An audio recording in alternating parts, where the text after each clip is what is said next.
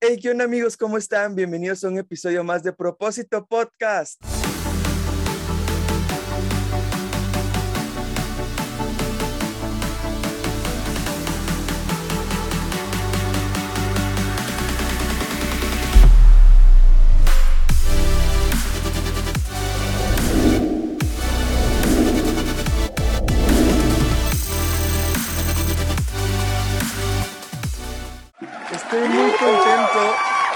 Me olvidó los aplausos, Sergio, de los nervioso que estoy, pero estoy muy contento porque hoy tengo un invitado muy especial. Pero antes de ir con el invitado que ustedes ya vieron, obviamente, quién es, les presento a mi amigo Sergio desde Tapachula, Chiapas. ¿Cómo andas, bro? Excelente, bro. Muy buenos días, tardes, noches a la hora que estén viendo esto. Estoy contento, estoy alegre eh, de grabar nuevamente podcast. La semana pasada no hubo, porque ahora tuvimos un bloque ahí con Emanuel de, de la verdad no quererles traer algo nada más improvisado. Y pues nada, feliz, contento, alegre. Y regresaron después de una semana con un invitado del calibre que tenemos el día de hoy. Exactamente, pues yéndonos con todo, les presento a mi pastor Luis Fernando Castellanos. ¿Cómo estás, pastor Luis? Gracias, gracias, excelente, gracias Sergio, gracias Emanuel. De verdad que es un privilegio grandísimo. He tenido el privilegio de compartir en, en estas plataformas con otros amigos. Incluso tengo un amigo que, que, hizo un podcast, la Antier de Nueva York, y me compartió y estuve ahí con ellos. Y de verdad que esta modalidad me agrada mucho porque creo que es una forma diferente de llegar a un segmento que necesita escuchar buenas noticias. Hoy el mundo está atascado de malas noticias, pero nosotros no, nosotros damos buenas noticias y gracias por el privilegio de estar con ustedes. No te preocupes, pastor, muchas gracias a ti por, por aceptar. Eh, la verdad es que estamos muy contentos, tanto Sergio como yo. Sergio ya se quedó trabado, vamos a ver si vuelve, pero igual eso se arregla en edición. Pero, pastor, vamos a iniciar de lleno con la pregunta que tenemos aquí en Propósito Podcast, que es, ¿quién es Luis Castellanos? ¿Quién es, si te tuvieras que presentar ante un auditorio que nadie te conoce, ¿cómo te presentarías tú? ¿Quién dirías quién eres tú? Bueno, soy un simple pastor que ama a Dios y que anhela hacer lo que Él me dijo que hiciera. Eh, después de eso me puedo presentar, pues tengo el privilegio ahora de pastorar Idegla Hermosa, una iglesia que tiene 73 años de existencia, que mi padre fue el pastor anterior, que estuvo 59 años, con líderes del calibre de tu abuelito, con líderes del calibre de tus tíos, eh, y que hoy, gracias a Dios, eh, esta iglesia eh, está creciendo a pesar de las circunstancias. Nos seguimos manteniendo en una visión definida de seguir anunciando buenas nuevas, buenas noticias, que esa es parte de la idea. Luego, el quién soy yo, que sería lo último, pues soy una persona que me desarrollé, estudié, eh, me gradué de, en, de, licenciado en Ciencias de la Comunicación en la Universidad de San Carlos de Guatemala. Luego, eh, luego de eso estudié dos años en la Universidad Francisco Marroquín en una administración de empresas. Luego estudié cinco años en la Universidad eh, Panamericana, la licenciatura en teología. Luego estudié dos años la maestría en teología. Estoy en proceso del doctorado. todavía hay muchos alicientes y motivaciones para seguir aprendiendo, porque mientras tenga con quién compartir, voy a seguir intentando aprender. Eh, además de eso, eh, soy graduado de capellán de la Policía Nacional Civil para poder tener ingreso a hospitales, a muchas cosas, entonces hubo que estudiar para graduarme de capellán. Y pues dentro de las cosas que me acuerdo, además de eso, cuando eh, me gradué de la universidad, tuve el privilegio de formar una empresa con mi esposa eh, hasta, la, hasta la fecha eh, tenemos una, un negocio, una sociedad anónima que yo no veo, sino que mi cuñado y mi esposa logran eh, manejar. Y luego, pues, el Señor me llamó hace 12 años aproximadamente. Siempre trabajé de la mano de mi padre, pero directamente yo no quería nada de esto. De verdad, esto suena, suena contraproducente, pero yo no quería nada de esto porque yo sé lo sufrido que era. Y yo decía, no, yo para ser como él, no, gracias. Entonces me decidí a estudiar en la universidad. Eh, trabajé en una institución bancaria durante 15 años. Luego me cambié a una empresa de seguros y luego empecé a trabajar eh, por mi cuenta. Empezamos un negocio eh, una empresa que, que, hace equipo médico quirúrgico Y, entonces de ahí el Señor empezó a hablarme desde ese tiempo y yo no mucho que quería, decía, no, esto no es para mí, yo no tengo el carácter, no tengo paciencia, y ya vi que puedo hacer otra cosa, eh, tuve el privilegio de trabajar en, en una agencia de publicidad, en, en, medios de comunicación, la televisión, la radio, y entonces, eh, pues eso me, me motivaba, yo decía, yo quiero estar ahí en cámaras, quiero, o detrás de cámaras, quiero quiero manejar todo esto y pues creo que además de eso Dios me llamó de una forma anormal, creo yo, porque ya teníamos desarrollado una visión familiar de por dónde irnos y pues Dios me llamó varias ocasiones que le sirviera, que ahí estaba, que yo iba a ser el, el Josué para levantarle las manos a Moisés. Pero yo no quería, no era eso lo mío y entonces entendí que Dios me estaba llamando, pero lo entendí de la forma en que no debería. A los hace 13 años aproximadamente, mi hijo mayor eh, tuvo una enfermedad terminal, le dio leucemia linfoblástica aguda y entonces él falleció. A raíz de su muerte fue la última llamada. Era mi hijo mayor, tenía 14 eh, años y a raíz de la muerte en el hospital, después de haber estado 53 días ahí en el hospital Roosevelt, pues falleció. El Señor se lo llevó, pero me hizo una promesa que me enviarían muchos hijos espirituales. Y entonces empecé a entender el propósito de Dios para mi vida, que si yo le servía, Él se encargaría de mi familia. Hoy, gracias a Dios, tú conoces a Adrián, pues Adrián está con nosotros, Ingrid y yo somos la familia, y pues agradecidos con Dios, sirviéndole en muchas áreas. Estoy, híjoles, metido en un montón de cosas, dando clases en, la en dos universidades en Guatemala. Estoy involucrado a nivel de organización también, como consejero del territorio. Híjoles, tengo un montón de qué hacer, pero eh, más que eso, el, el, declararme como un servidor de Dios y de todos ustedes. Gracias. Wow, qué padre. Qué padre presentación, pastor. La verdad es que desconocía muchas cosas que tú nos que estás contando ahorita. Y me gusta mucho cómo dijiste que eh, Dios ya te estaba llamando, pero tú no querías, ¿sabes? Y creo que es muy común muchas veces. Pero quiero hacerte una pregunta. ¿Tú desde chico, desde pequeño, eh, fuiste de cuna cristiana o, o, solo la cuna era cristiana? ¿O, o cómo estuvo todo el, el, el rollo ahí? yo recuerdo un pasaje de la Biblia que dice que hay caminos que al hombre parecen derechos, pero su fin es camino de muerte. Sí es. Y a pesar de uno saber y de conocer que el camino no es lo mejor, quiere probar, quiere llegar a conocer y decir, yo quisiera saber qué se siente.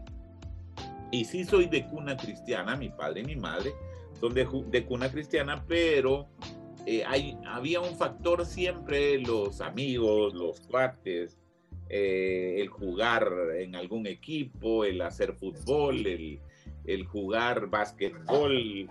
Incluso en, en, la universidad todavía tuve el privilegio de jugar con nuestro símbolo de canto en Guatemala, Ricardo Arjona. Estudiamos juntos en la Escuela de Ciencias de la Comunicación. Recuerdo varias anécdotas ahí con él porque jugábamos básquetbol juntos y teníamos varias cuestiones ahí que me llamaban la atención y él con su pensamiento extraño como siempre. Pero sí, la, llegó un momento en el que tal vez no me aparté del todo, pero sí me enfrié mucho. Mi relación con Dios no era lo que más tenía. Llegaba un domingo y eso era todo, pero de ahí el resto de la semana pasaba metido haciendo cualquier cantidad de cosas, la universidad, jugando, trabajando, e incluso en ocasiones pues saliendo un poco con los amigos, hasta que llegué a entender ciertas cuestiones que nadie me obligó a hacer, sino que llegué mi mente a analizar y a sopesar eh, qué era lo mejor para mí. Y claro, hasta el día de hoy lo tengo bien claro y estoy seguro que en quien he creído está, es la decisión más acertada de mi vida. Qué padre, pastor. Y bueno, hablando un poco del tema que estamos teniendo hoy, que es cómo acercarnos a Jesús. Eh, eh, hace como que dos, tres semanas hicimos en Instagram, hicimos preguntas y respuestas, y una de las preguntas que nos llegó fue cómo acercarnos a Jesús. Y me, me gustó mucho esto porque a veces eh, tú nos decías, ¿no? Que te enfriaste a pesar de que estabas llevando una vida, pues tal vez como hijo de pastor, pero aún no querías y todo eso. Pero ¿cómo fue que tú decidiste decir, eh, ok, sí voy a seguir el camino que Jesús quiere, ok, sí voy a acercarme a Él. ¿Cómo fue que tú tomaste esa decisión de decir, yo creo en Jesús y no creo en una religión más, creo en Jesús y voy a seguirlo a Él? ¿Qué fue lo que te llevó a esto? Hay muchas cuestiones que en, el proceso, en el camino, uno va aprendiendo. Eh, la primera de ellas, recuerdo cuando entré a la Universidad de San Carlos, que tiene un corte un poco filosófico, muy profundo, aunque uno quiera o no quiera. De todos modos, la filosofía se la obligan a leerla, a estudiarla. Y las posturas materialistas, eh, tratando de, que uno, el que no realmente conoce de, que Dios es, eh, se confunda y, y, llegue a negar. Conozco a mucha gente que al entrar a la universidad se ha olvidado de quién es Dios y entonces recuerdo que algo similar, llevé tres filosofías en la Escuela de Ciencias de la Comunicación y, y en, recuerdo que el, el, último curso que, llevase, que llevé de filosofía se llamaba Teoría del Conocimiento. Y pues yo era un buen asistente a la iglesia, pero no tenía claro en lo que había creído. Y eso es bien clave, porque esto que acabas de decir, Emanuel, eh, es, es la clave del conocer. Y, y, y creo que la clave del conocer está en que, por ejemplo, en ese caso, esta persona me dijo, mira, si vos sos evangélico, defende lo que crees. Y me salió con cuestiones puramente filosóficas que yo de repente uno sabía el Salmo 23, eh, Génesis 1, algún pasaje, pero realmente eh, va más que eso, va más que eso. Sí, los típicos, ¿no? Exacto, conocer a Jesús no es religión, de verdad, yo no lo creo. Es más, eh, yo, a mí me gusta la controversia y aquí les voy a dejar algo. Yo no creo en Dios, yo creo que Dios no existe. Y entonces muchos se van a asustar y se les va a parar el pelo, excepto ustedes que tienen gorras. Pero es que Dios no existe ustedes. Yo no, no puedo entender, yo no, yo no sé, por ejemplo, hay gente que se declara que no cree en Dios, pero al decir que no cree en Dios ya está aceptando que Dios es. Porque ¿cómo pueden negar algo en, que, en lo que no creen? Buenísimo. Eso es uno. Dos, por ejemplo, Dios no existe y así es. ¿Saben por qué?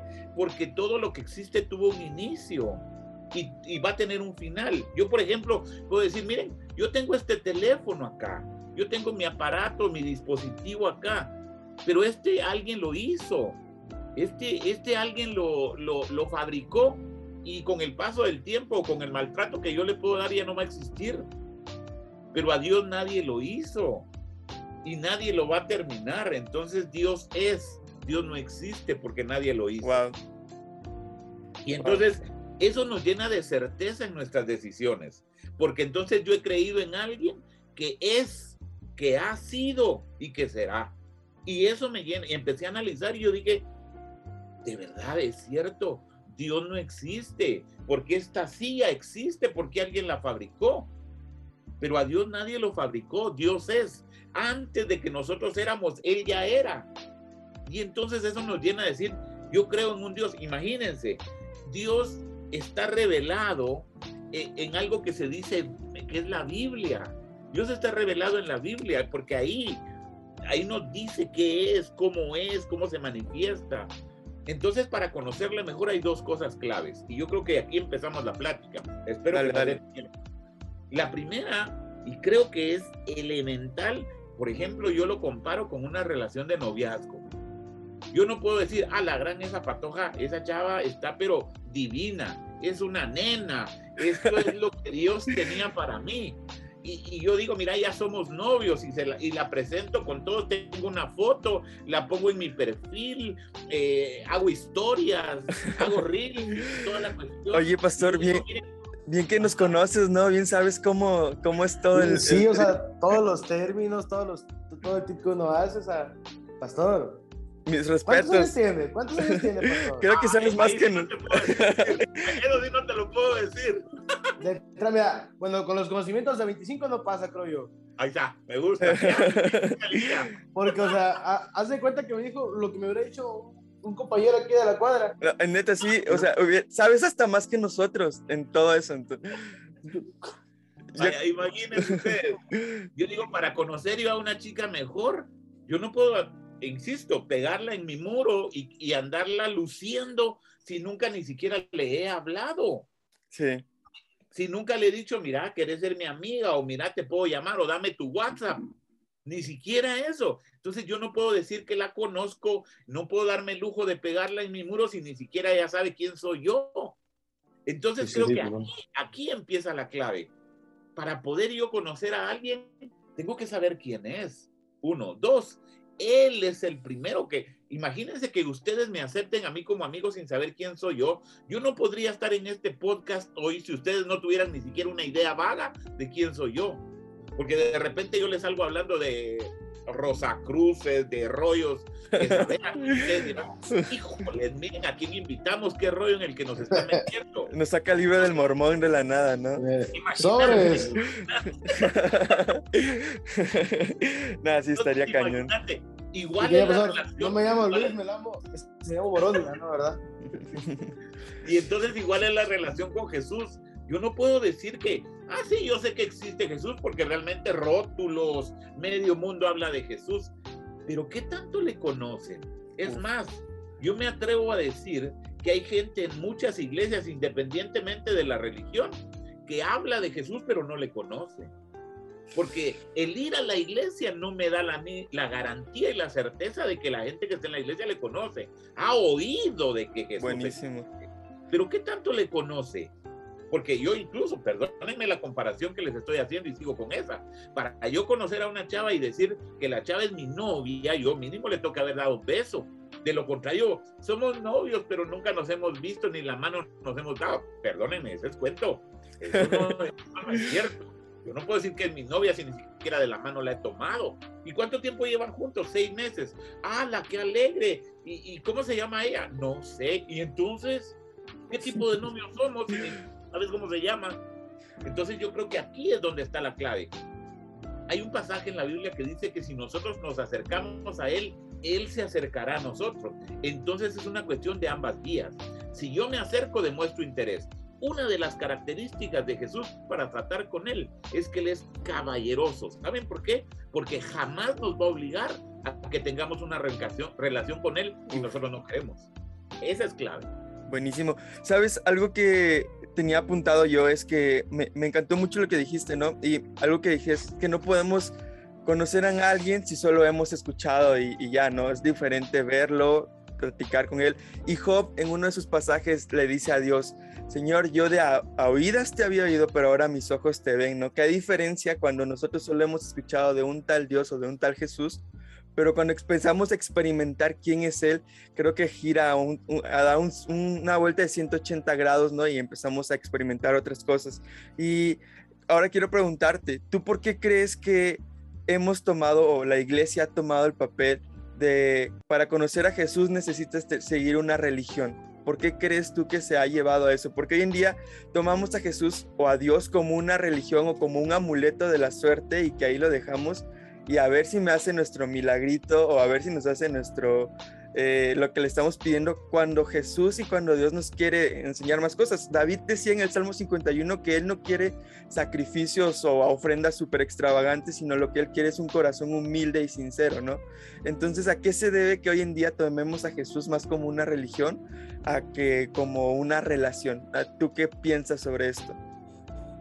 A de verdad, esto es impresionante lo que acabas de decir, porque hay mucha gente que conoce a Dios solo cuando le necesita. Yo siempre he dicho, por ejemplo, aquí en Guatemala, los números eh, de los bomberos es el 123. Eh, fuera de Guatemala, por ejemplo, no sé si en México es el 911 también, o en Estados Unidos el 911. Y hay gente que tiene a Dios y a Jesús como el 911 solo lo marca cuando lo necesita y está en emergencia. Y yo creo que ahí es donde está el principio del problema, porque yo sí creo que cuando yo necesito de Dios porque tengo un problema, porque tengo una necesidad, porque tengo una situación que no puedo resolver solo, entonces Dios está ahí para ayudarme.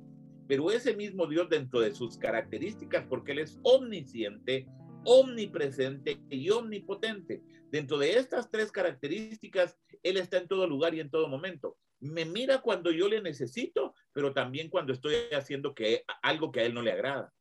Cuando yo estoy pecando, por ejemplo, si yo digo, ay Dios mío, yo quiero ir a la iglesia hoy porque quiero orar, porque quiero eh, aparecer como todos, perfecto. Y va con su iglesia, a la iglesia con su Biblia y muy religioso, perfecto.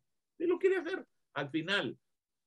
Pero al día siguiente viene y dice, bueno, aquí ya no me está viendo nadie, agarra y saca un su papelito y lo rellena de una cuestioncita por acá. ya creo que da risa, ¿verdad? Sí. Y entonces lo vuelve así y solito él se lo, se lo da y cuando siente, eh, él se transforma y empieza a hablar y a decir otras cosas y va de reírse y muy amistoso, ¿ok? Y el día domingo siguiente vuelve con su Biblia a ir. Yo digo, él cree que el, lunes, el día que hizo su roito y le echó esa... esa chipilín. Le echó chipilín para... Le echó, cilantro. Y, y entonces creyó que Dios no se dio cuenta. Pero es que Dios es omnipresente está cuando le necesitamos, pero también está cuando estamos haciendo cosas que Él no sabe. Y de aquí hay una respuesta bien clave. ¿Por qué en muchas ocasiones yo le pido a Dios cosas y no me contesta?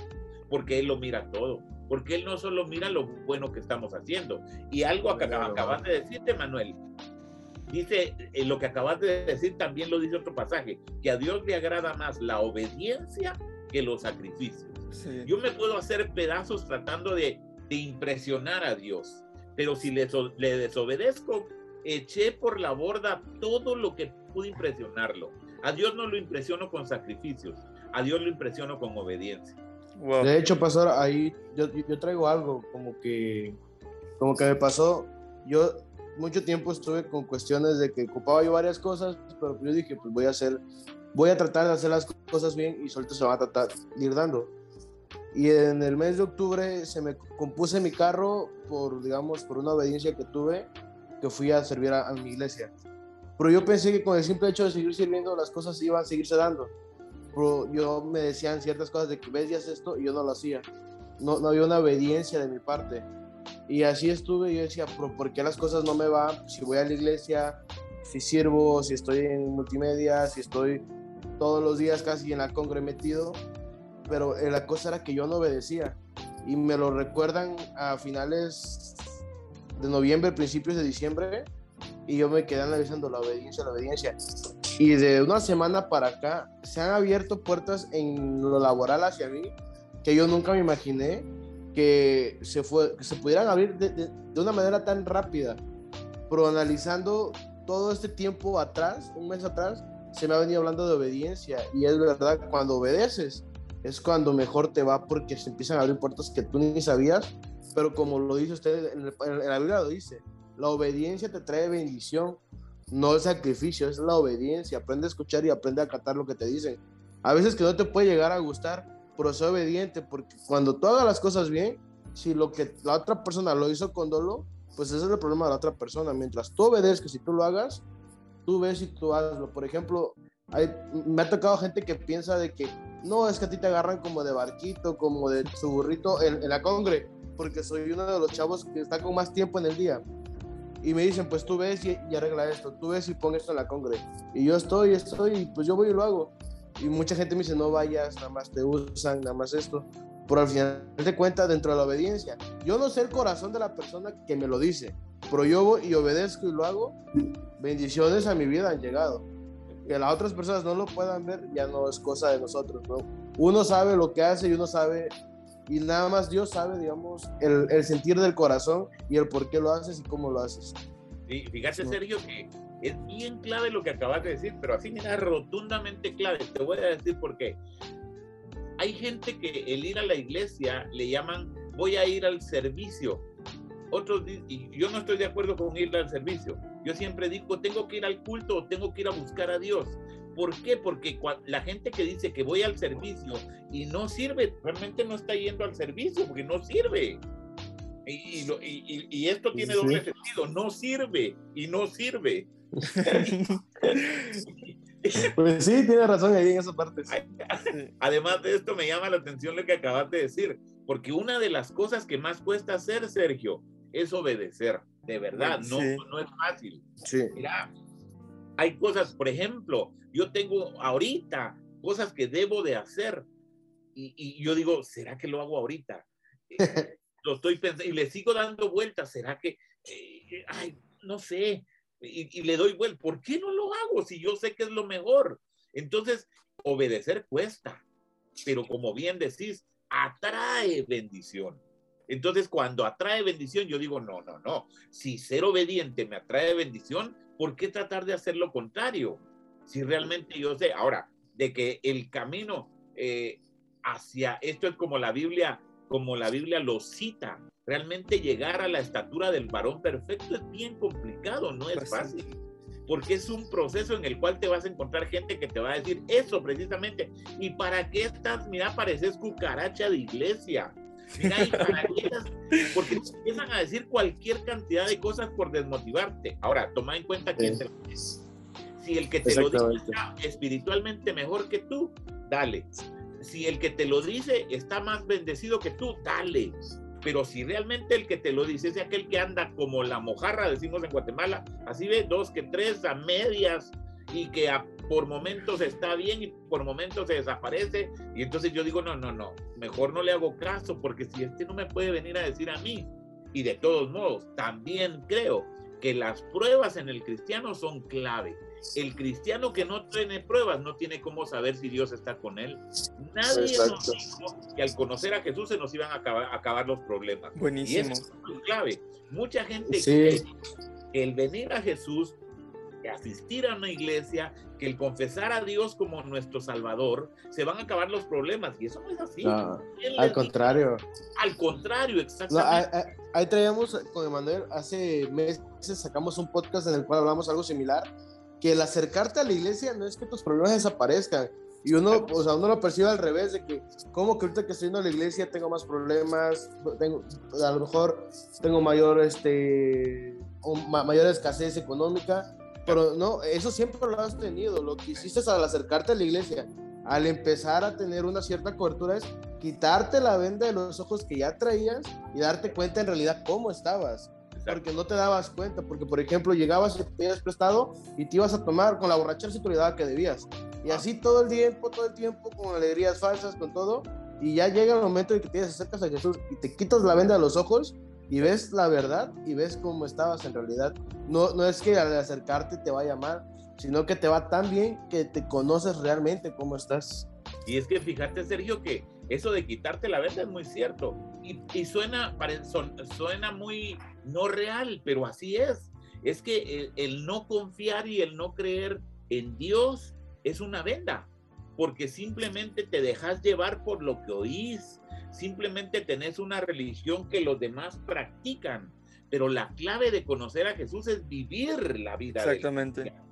y esa es la clave. Yo creo que si yo me dejo llevar por lo que me dicen, voy a vivir de lo que me dicen y no de lo que experimento. Miren, yo siempre he puesto yo siempre he puesto ejemplos y los voy a tratar de aplicar en el caso de ustedes dos que conocen mucho de esto.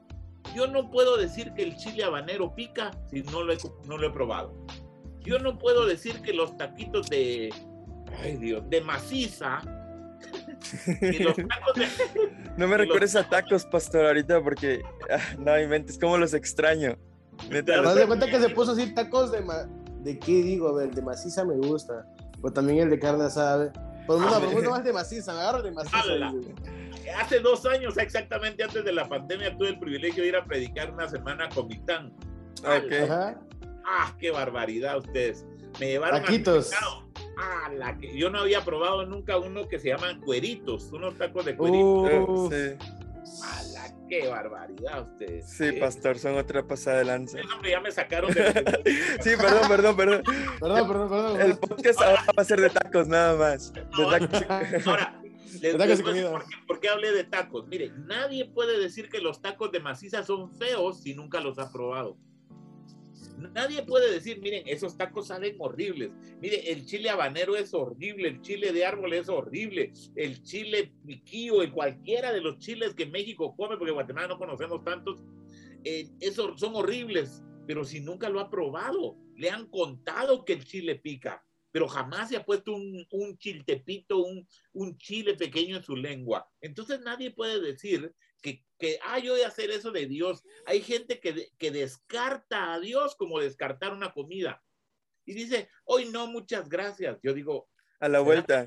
Ajá, a la vuelta. Pareciera que está rechazando una cosa efímera, algo material, y créanmelo, al final, después de nuestra vida, lo único que queda es Dios. La vida que tenemos, la terrenal que tenemos, puede tener una, una cantidad de años. Eh, el, proverbio dice que a, los más robustos 70 y, la ganancia 80, o sea, después de los 80 ya es ganancia. O sea que eh, nosotros tenemos los días contados una de las características del hombre es que sabe cuándo nació, no sabe cuándo va a morirse, pero de que se va a morir, se va a morir. una de las cosas garantizadas que tenemos es la muerte, pero la gran bendición de conocer a Dios, que la muerte es el inicio de la vida eterna. Porque si no conocemos a Jesús, no podemos hablar de vida eterna. Ok, sí, sí. Y entonces eso lleva, por eso es necesario como los tacos, probarlos para decir, no, estos no me gustan y a Jesús hay que probarlo. Incluso hay, hay un pasaje que dice, probarme en esto ahora. Yo digo, wow, Él nos está pidiendo que lo probemos. Y yo diría, ¿quién soy yo para probarlo? Hay gente que, ¿saben qué? Y miren, esto es impresionante. Hay gente que dice, si, si Jesucito me hace el milagro, entonces lo empiezo a seguir. Entonces me vuelvo cristiano. Entonces voy a la iglesia si me hace lo que yo quiero. Pero y, igual ahí pasa, pastor, de repente me, ha tocado gente conocer eso.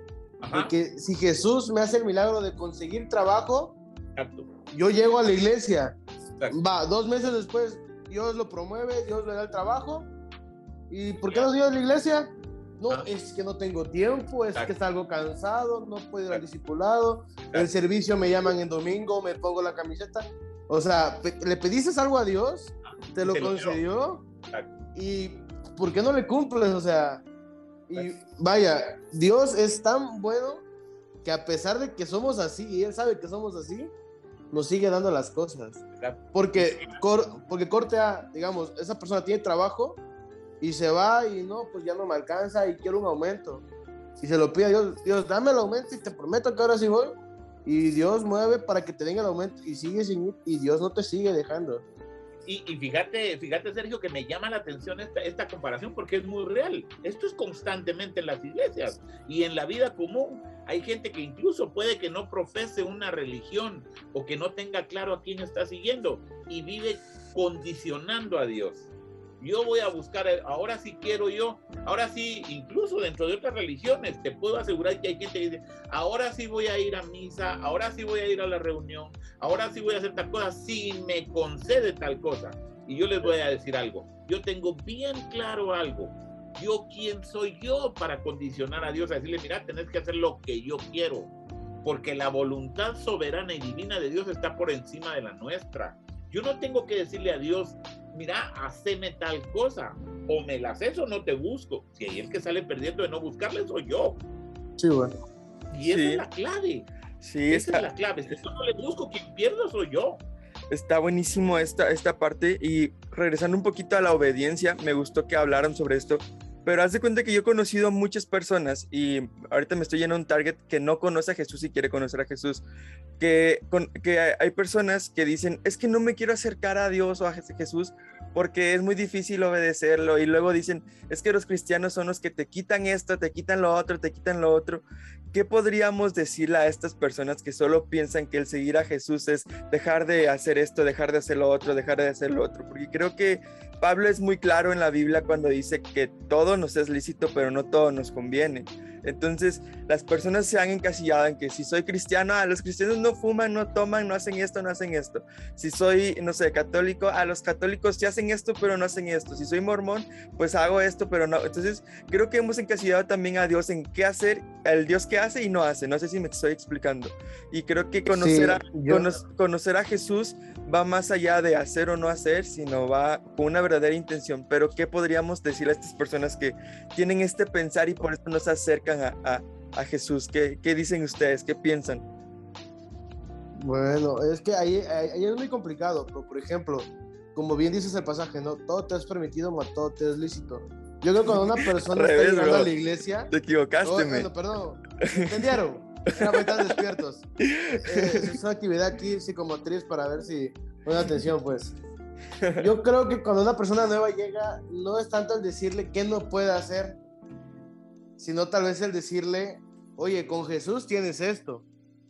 Porque al decirle lo que puede llegar, llegar a ganar, sin mencionarle lo que tiene que perder, por así decirlo, solita la persona donde vaya teniendo discernimiento y vaya a la redundancia, donde vaya teniendo entendimiento, solito se va a ir dando cuenta de qué sí es bueno y qué no.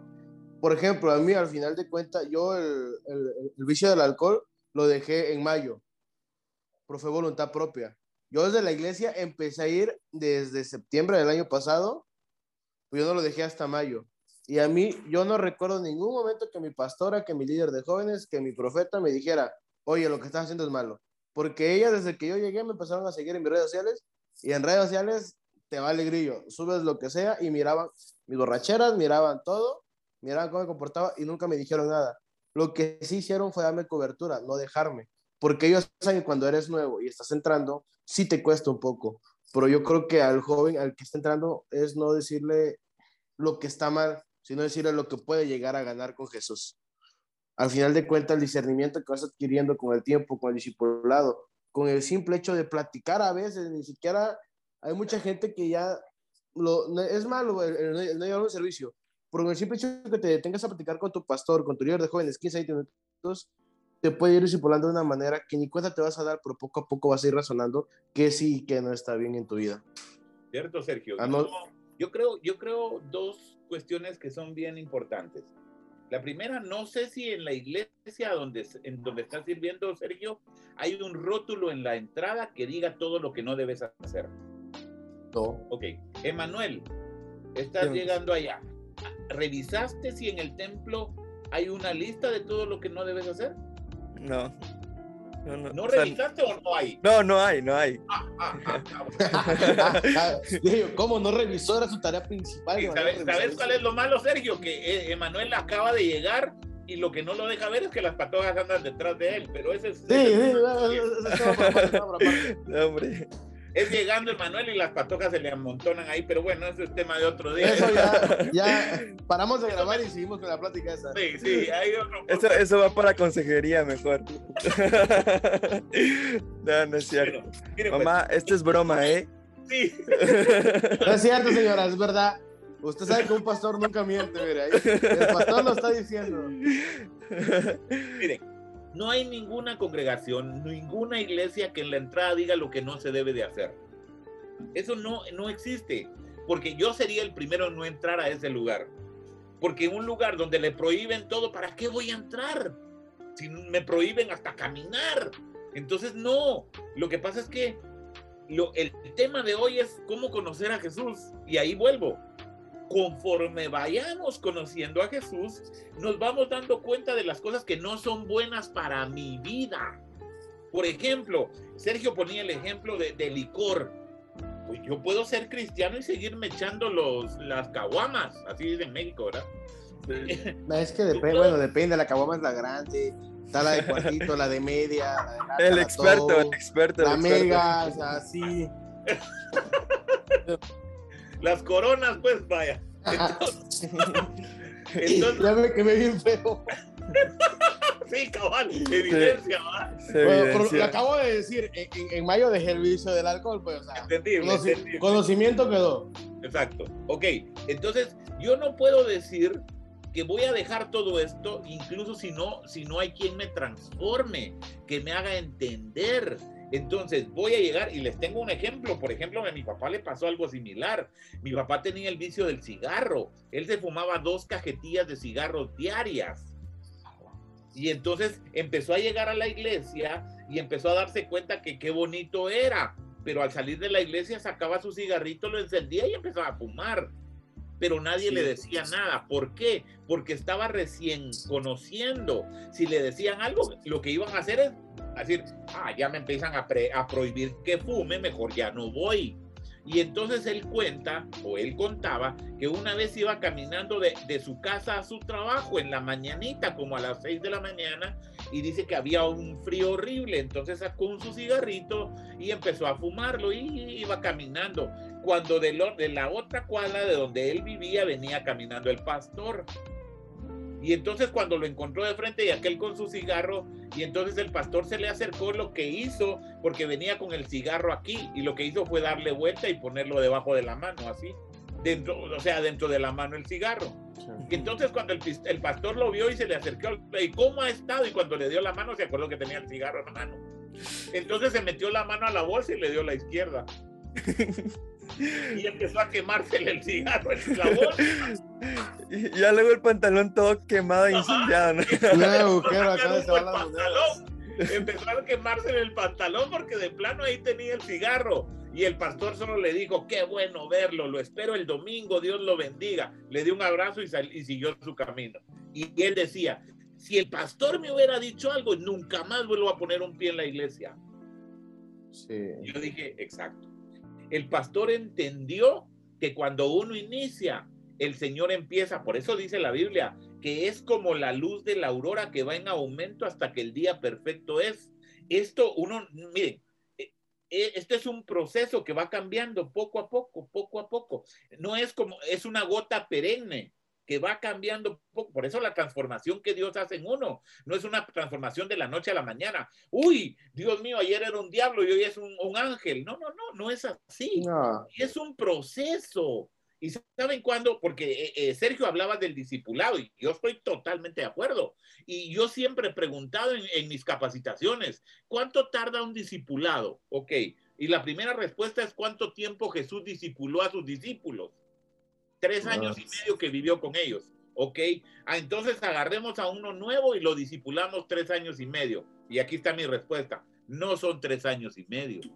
Porque Jesús vivió con los discípulos tres años y medio durmió con los discípulos tres años y medio, comió con los discípulos tres años y medio, oró con los discípulos tres años y medio, hizo milagros con él los tres años y medio. Entonces, si ustedes multiplican todos esos días, entonces habría que ver. Ahora, el discipulado que Jesús les dio a sus discípulos no tardaba una o dos horas como lo que nos dan a nosotros porque él estaba todo el día con ellos. Y Ahí era 24-7 con esos cuates. 24-7. O sea que, perdónenme la expresión y la falta de respeto, pero ellos hasta aprendieron a Jesús cómo roncaba. Porque pues dormían, juntos. Entonces lo que nosotros tenemos que seguir haciendo es seguir aprendiendo. La vida del cristiano no tiene un tiempo de aprendizaje, es siempre yo conozco a gente, por ejemplo, de nuevo puedo hablar de mi papá, murió a los 93 años y me dijo dos días antes, mi hijo, hasta estar en el hospital tengo que aprender. Yo dije, Dios mío, este señor a los 93 años todavía aprendiendo. ¿Y sabe cuándo uno deja de aprender? Hasta que muere, físicamente hablando. Y entonces creo que ese discipulado es toda la vida, porque la transformación, hay cosas que yo reconozco que todavía no están bien en mí y que tengo que cambiar. Hay cosas que tengo problemas en reconocer. Una de las características humanas es que no es fácil reconocer sus errores. Yo no sé si a ustedes es fácil, a mí me cuesta mucho. Y, cuando, y más cuando alguien así se lo dice a uno, es que vos cuando hablas, ay Dios, no es vos meter las Y uno dice, ¿para qué me lo dijo? Pero es que me lo está diciendo porque quiere que haya algo que mejore de mi vida. Y en la sí, eso es lo que buscamos. Cuando alguien está metido en mí, está teniendo situaciones como estas, lo necesario es que él cambie, pero que reconozca que necesita cambiar. Qué padre. El reconocer, ¿no? El, el, cambio que necesitamos a veces es algo difícil como, como cristianos o como personas creo que constantemente pensamos de que estoy bien, estoy bien. Creo que lo platicábamos el, ¿qué día fue? El sábado, creo, pastor, que eh, es, es muy difícil reconocer incluso que necesitamos a veces una llamada de atención, ¿no? Y creo que muchas personas le temen a eso, volviendo al acercarse a Jesús, el que, ah, me va a llamar la atención porque hice esto mal o porque pasó esto. Pero eh, algo que me gustaría dejar en el corazón de los que nos están escuchando y nos están viendo es que Jesús va más allá de una llamada de atención, Jesús va más allá de un milagro, Jesús va más allá de algo. Lo que Dios está buscando, lo que Jesús está buscando es una relación contigo. Yo creo que Jesús lo dice, ahorita estaba leyendo Juan con, mis tías, eh, hacemos un pequeño devocional en las noches y me encanta cómo Jesús dice que Él con el Padre es uno y Él hace todo lo que el Padre está haciendo, ¿no? Y todo lo que el Padre quiere, Él lo está haciendo. Y Jesús, es lo, y Jesús y Dios es lo que quieren, tener una relación contigo para poder instruirnos en medio de los procesos que estamos viviendo. El, como decía Sergio, hace un poco hicimos un podcast que se llamaba Procesos y Propósito, creo, no me acuerdo y hablábamos que sobre cada proceso tiene un propósito y algo que creo que todos los que nos siguen ya de tiempo, algo que me gusta decir es que todo tiene un propósito. Y las personas que aún no se han animado a acercarse a Jesús, creo que también es con un propósito que me gustaría pensar y creer eso, que eh, todo tiene su tiempo también, ¿no? Y a Dios no lo podemos forzar, a Dios no lo podemos, eh, a ti no también Dios no te va a forzar a que creas en algo, nosotros, el pastor Sergio, yo no te vamos a forzar a que creas en algo. Creo que es voluntad de cada quien esto y el querer hacer un cambio en nuestras vidas para mejorar. Ahorita está muy de moda y no sé si lo han visto en Instagram, eh, es ten salud mental, ten paz mental, ten y está muy de moda todo eso, pero creo que la mejor opción es acercándonos a Jesús, ¿sabes? No hay mejor salida. La Biblia dice, acérquense confiadamente ante el trono de la gracia Sí, porque en Él obtenemos todo y encontramos todo. Él le dio a Él cuando le estaba dando agua a la samaritana, le dijo, si bebes de esta agua jamás vas a tener sed. Y cuando nosotros nos acercamos a Jesús y saciamos todas nuestras necesidades en Él, creo que todos aquellos pequeños vacíos que teníamos en nuestra vida se sacian con quién es Jesús. Cuando decidimos acercarnos a Jesús y conocer quién es Jesús, todo lo que venía a nuestro alrededor no vuelve a hacerse color rosa, no, pero empieza a cobrar un propósito en nuestras vidas. Entonces, no tengamos miedo o temor a acercarnos a Jesús. Es algo que me gustaría dejar.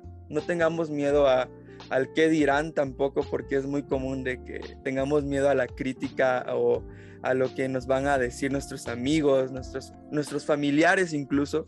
Lo que, lo que Jesús quiere es un encuentro personal contigo. Lo tuvo con Pablo, lo tuvo con David, lo tuvo con muchas personas y lo quiere tener contigo. No sé si les gustaría agregar algo a esto. Una de las cosas incomplicadas que es que reconocer que no, miren, hoy día con esto que mencionabas de Instagram, que, que mucha gente está, y lo he visto, porque he oído de, de, mucho, esto ya hace rato, hablar del karma, ¿verdad? Que las cosas vuelven. Este es, este es una herejía. Pero, por ejemplo, en el caso de la salud mental igual, es que lo que tienes que hacer es luchar porque tu salud mental esté bien.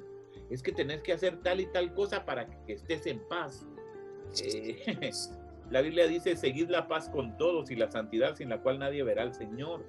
Y yo creo que es cierto, porque yo no puedo arreglar, yo creo poder arreglar mis problemas, pero yo estoy seguro que yo no puedo arreglar todos mis problemas, porque hay cosas que están a mi alcance poder arreglar, pero hay otras que no están en mi capacidad ni a mi alcance tratar de, de poder arreglarlas.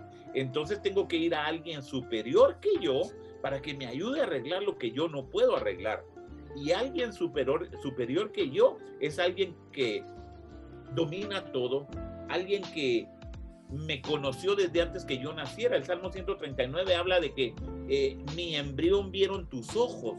Y esto quiere decir que antes de que yo naciera ya alguien sabía quién era yo. Entonces, la salud mental, porque realmente no se trata de buscar mecanismos de tomar algo o de tener una, eh, un proceso eh, que, nos enseña cómo vivir en paz.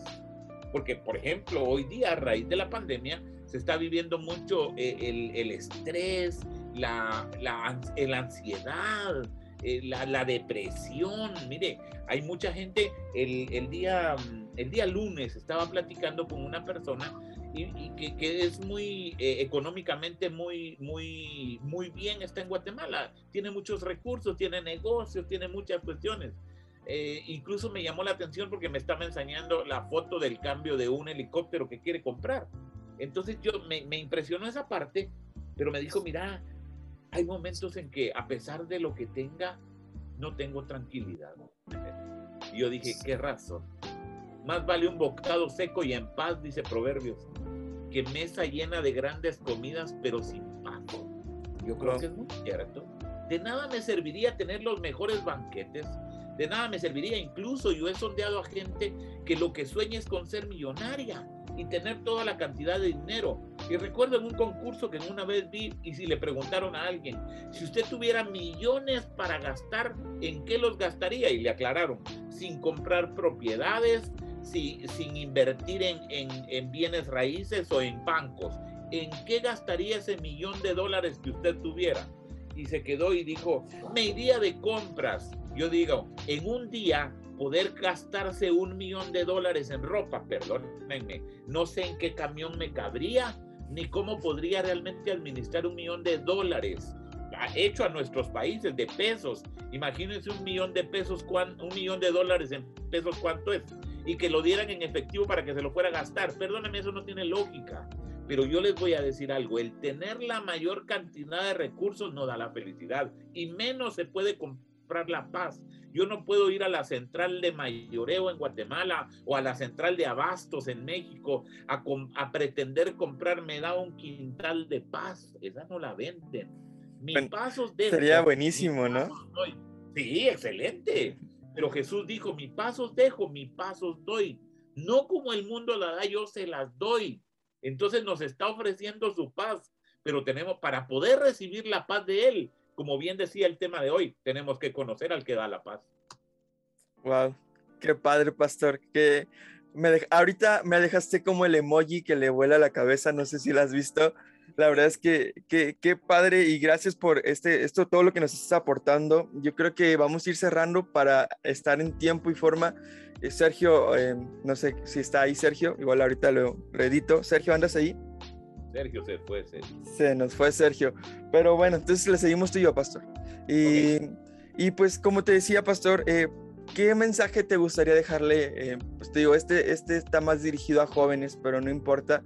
Aquellos jóvenes que se quieren acercar a Jesús, pero por de alguna u otra razón no lo han hecho. Aquellas personas que quieren acercarse a Jesús, pero no lo hacen X o Y motivo, ¿qué te gustaría decirles tú hoy? Yo sigo creyendo que hay presiones y presiones. Por ejemplo, hay presiones que el mundo te da. Hay presiones que la gente cercana, amistades, cuates, te dan, te hacen. Por ejemplo, si, si, si, como decía bien Sergio hace un rato, si no te echas las cervezas, sos gay. Si no participas con nosotros de ir al antro, entonces sos gay. Otra cuestión, eh, por ejemplo, tenés que tener, para, para demostrar que sos hombre, tenés que demostrar el poder tener una relación sexual con una mujer, aunque tengas 12, 15, 20, 25 años. Eso te hace hombre en tener una relación con una mujer antes de casarte. Y, y yo sí tengo claro algo. Yo sí sé que Dios me creó hombre y que no me tiene que alguien más venir a decir si soy o no soy hombre. Porque Dios me hizo hombre y yo no tengo por qué dudar de lo que Dios hizo en mí. Entonces aquí creo que hay cuestiones claras. Sé que tenemos presiones de todos lados. A mí me gustaría ir a la iglesia. A mí me gustaría conocer a Jesús. Pero es que mi familia no quiere. Pero es que mis amigos, ¿qué van a decir de mí? Yo tengo claro algo. Cuando esto se acabe, cuando todo lo terrenal, lo que logramos ver se acabe, lo único que va a quedar es lo eterno y lo eterno es Dios. Hay tan solo dos lugares a donde ir luego de que nuestra vida material se acabe. Una se llama cielo, porque la Biblia dice, voy que Jesús dijo cuando él ascendió después de haber muerto y resucitado, voy pues a preparar lugar para que donde yo estoy, dijo Jesús, vosotros también estéis. Eso quiere decir que Jesús fue a preparar un lugar para nosotros. La diferencia está en que queremos aceptar nosotros ese lugar, sí o no pero el lugar está preparado. Ahora, el cómo querer llegar ahí es, dice, de negarnos a nosotros mismos, porque nuestra carne es débil y nos dice sí a lo pecaminoso. Pero el espíritu, por eso dice la Biblia, que el espíritu que mora dentro de nosotros clama con gemidos indecibles. Cuando nosotros reconocemos a Jesús, Él se encarga de evitar, miren, hay gente que lo ha graficado con un diablito de este lado y un angelito del otro lado. Eso, así lo grafican. Y es que cuando va a hacer algo malo, el angelito te dice, no lo hagas, porque yo no te digo que lo hagas. Y cuando los estás haciendo, el diablito se te acerca y te dice, gozate, aprovechate. Pero no se trata del diablito y el angelito. Se trata de tu propia vida, de tu decisión eterna. ¿A dónde vas a ir a parar en la eternidad? Yo voy, yo siempre he confesado que voy a vivir 85 años si Dios así lo permite, porque eso le estoy pidiendo. Pero si después de los 85 años yo me muero, estoy seguro a dónde quiero ir, en dónde quiero pasar la eternidad. Y la Biblia dice, porque cuando hablamos de Dios tenemos que hablar de la Biblia. Y la Biblia dice que tan solamente hay dos lugares a donde ir después de morir. Uno se llama cielo y el otro se llama infierno. Y nosotros en vida decidimos a dónde ir. Gracias. Wow, qué padre. Muchas gracias, pastor. ¿Sabes eh, cómo lo sentía el pastor ahorita? Como, sí, yo también me lo imaginé. ¿Ves, si le da así? sí, cuando, cuando... en su meeting, con el micrófono, ¡pum! Me voy. Sí, así, así, lo, así lo sentí yo también, bro. sí, pero wow, pastor, la neta, qué padre, qué padre. Gracias por esta enseñanza y muchas gracias por este tiempo que nos diste de tu agenda, que sé que es un poco apretada. Eh, la, verdad es que estoy muy honrado de, que, de tenerte a ti y que hayas podido compartir un poco de tu sabiduría, de la sabiduría que Dios te ha dado con nosotros. Y muchísimas gracias, pastor. Sergio, algo que quieras decir o algo que quieras agregar de entrada, un pequeño paréntesis, pedirle disculpas, pastor, mi internet, mi teléfono, mi computadora, todo estuvo fallando. Usted sabe que la tecnología es así, no, a veces uno no la controla. Eh, una disculpa de entrada y pues a todos sus amigos que nos están oyendo o viendo, pues decirles las recomendaciones de siempre. Eh, les agradeceremos mucho que nos sigan, que compartan, no por hacernos famosos a Manuel y a mí, sino para que tengamos mayor alcance y más gente pueda saber que Jesús, que Dios no es, no es, religión, perdón, sino relación. Que no estén con la vieja mentalidad de antes. Eh, recuerden que los queremos, nos pueden seguir en las páginas de Instagram, de Facebook, de YouTube, de Telegram, de Pinterest, de Spotify, Google Podcast, de Apple Podcast, de iVoox, en todas las redes. Contarle más a abajo. Pero pues nada, eso. O sea, está. Pues muchísimas gracias a todos. Muchas gracias, Pastor Luis. Y pues bueno, recuerden que nosotros somos Propósito Podcast. Ay, no, es al revés. Recuerden que este es Evangelio Juvenil y nosotros somos Propósito Podcast. No, espérate, bro, ya me confundí. No, somos Propósito Somos. Pues ya, ya se me... somos. somos Propósito Podcast. Muchas gracias por ver el podcast. Nos vemos en la próxima. Bye. Bye. Muy bien. Pues, muchas gracias, Pastor.